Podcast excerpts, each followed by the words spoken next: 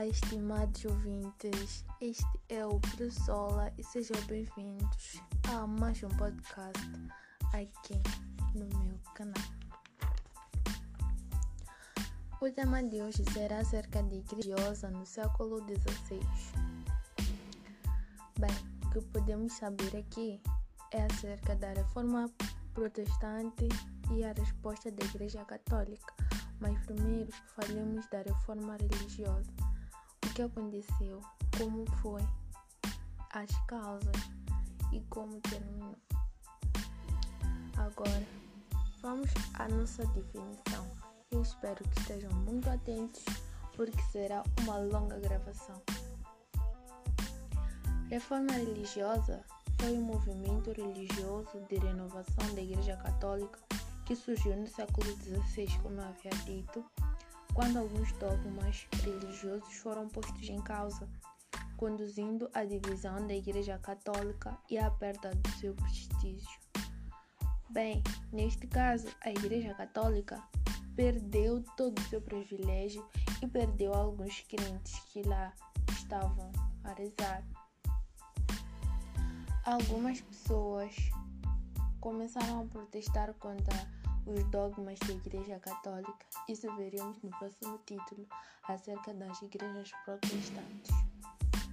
Bem, quais foram as causas da Igreja Católica?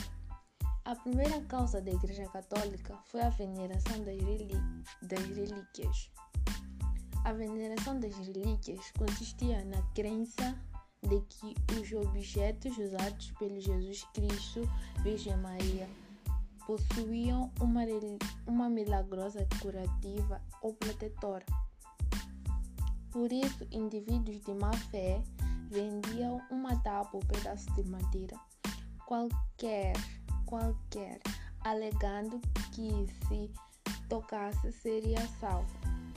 Esta prática chamou Martinho Lutero, que foi um dos protestantes que criou a sua própria igreja. Não sei, foi religião, eu acho, porque. Uau, foi uma coisa extraordinária que aconteceu. Bem, é esta veneração das relíquias, numa forma geral, consistia na crença de objetos usados por Jesus e pela Virgem Maria ou alguns santos, alegando que possuíam uma milagrosa curativa protetora, que se alguém tocasse aquela coisa, o objeto, ficaria curado e teria a proteção dos deuses ou da Virgem Maria, Jesus, santos. Bem, Recentemente, a Igreja Católica tem sim estátuas, mas isso é um outro tema. E nem são estátuas, são imagens. Mas isso é outro tema e nós falaremos de tudo. Fiquem bem atentos. A Pressola não vos deixará na mão. Fiquem bem atentos ao próximo podcast que revelarei muitos segredos. Vamos à segunda causa da reforma religiosa: a venda das indulgências. Em que consistia? Essa seria a pergunta. A venda das indulgências consistia na venda pelo clero do perdão dos pecados e remissão das penas. O que isso significa nos dias de hoje? Bem, a venda das indulgências. Uh, por exemplo, se aí desse lado alguém pecasse, depois chamar um padre e pagar, pagar o padre e o padre tirar-lhe todos os seus pecados, dando-lhe um papel dizendo você está curado, você já é protegido, você já não tem mais pecados e subirá aos céus e sentará à direita do Pai. As indulgências eram concedidas pelo Papa aos fiéis em troca da prática de boas ações. O que são boas ações? orações, ofertas, somas de dinheiro. As indulgências foram apelidadas de bilhete de entrada para o céu ou venda do perdão. Vender o perdão de pecados. Isso é algo muito constrangedor nos dias de hoje, mas antes surgiram pessoas para protestar, o que foi muito bom porque os dogmas da religião mudaram. Vamos à terceira causa da reforma religiosa. A terceira causa da reforma religiosa foi a grande vitalidade religiosa. Os padres viviam em casas luxuosas, os cargos da igreja eram vendidos para quem tivesse muito, muito, muito mais dinheiro. O Papa também usava o seu poder religioso para interferir nos assuntos políticos. Bem, os padres eles frequentavam bares, festas, o que não era muito, muito ritual. Bem, tinham muito luxo, tudo que eles queriam, eles tinham, podiam, tinham muito poder e além de que vendiam cargos na igreja. Hoje em dia, você, de boa fé, vai até a igreja católica e ajuda lá sem pagar, sem nada. Mas antes, pagava-se para ter um cargo na religião, na igreja católica. E até o próximo podcast. Eu gostei muito de vos explicar isto. Espero que vocês tenham entendido acerca da reforma religiosa. Uma reforma que ajudou a Igreja Católica. Ainda temos vários temas por tratar.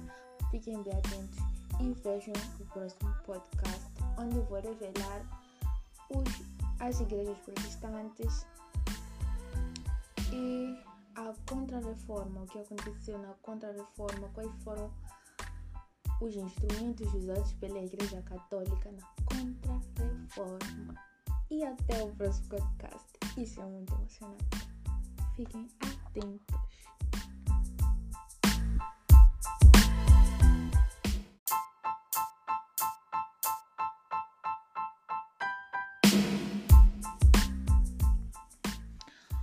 Caros ouvintes. Meu nome é Solange e este é o Pressola mais uma vez para trazer conteúdos para vocês. Este é o meu segundo podcast, a parte 2 da reforma religiosa. E neste contraste eu darei o tema acerca de correntes protestantes e acerca da contra-reforma. Temas muito mais simples e eu espero que vocês gostem imenso.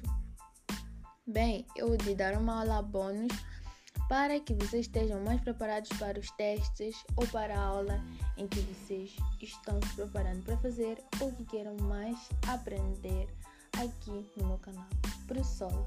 Por favor, compartilhem o meu link para que os outros também possam ser explicados. Eu aqui responderei quatro questões resumidas que darão vira na sua cabeça e possa melhor entender acerca deste, desta segunda parte.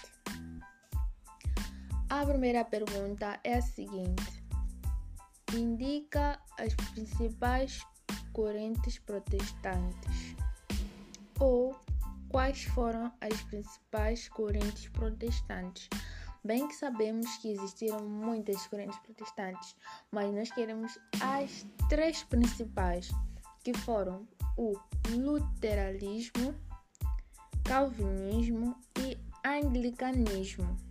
Repito, luteranismo, calvinismo e anglicanismo.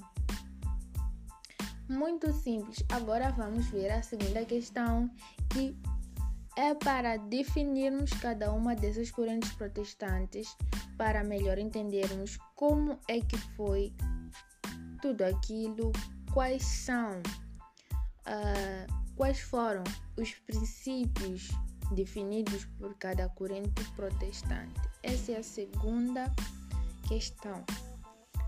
O calvinismo defendia o princípio da salvação pela fé.